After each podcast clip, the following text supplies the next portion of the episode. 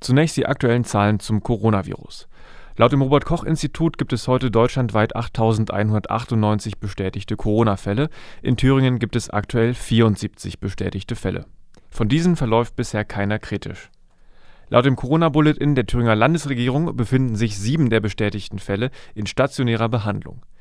In Thüringen ist bisher eine erkrankte Person wieder genesen. In Jena wurden gestern weitere acht Menschen positiv auf den Coronavirus getestet.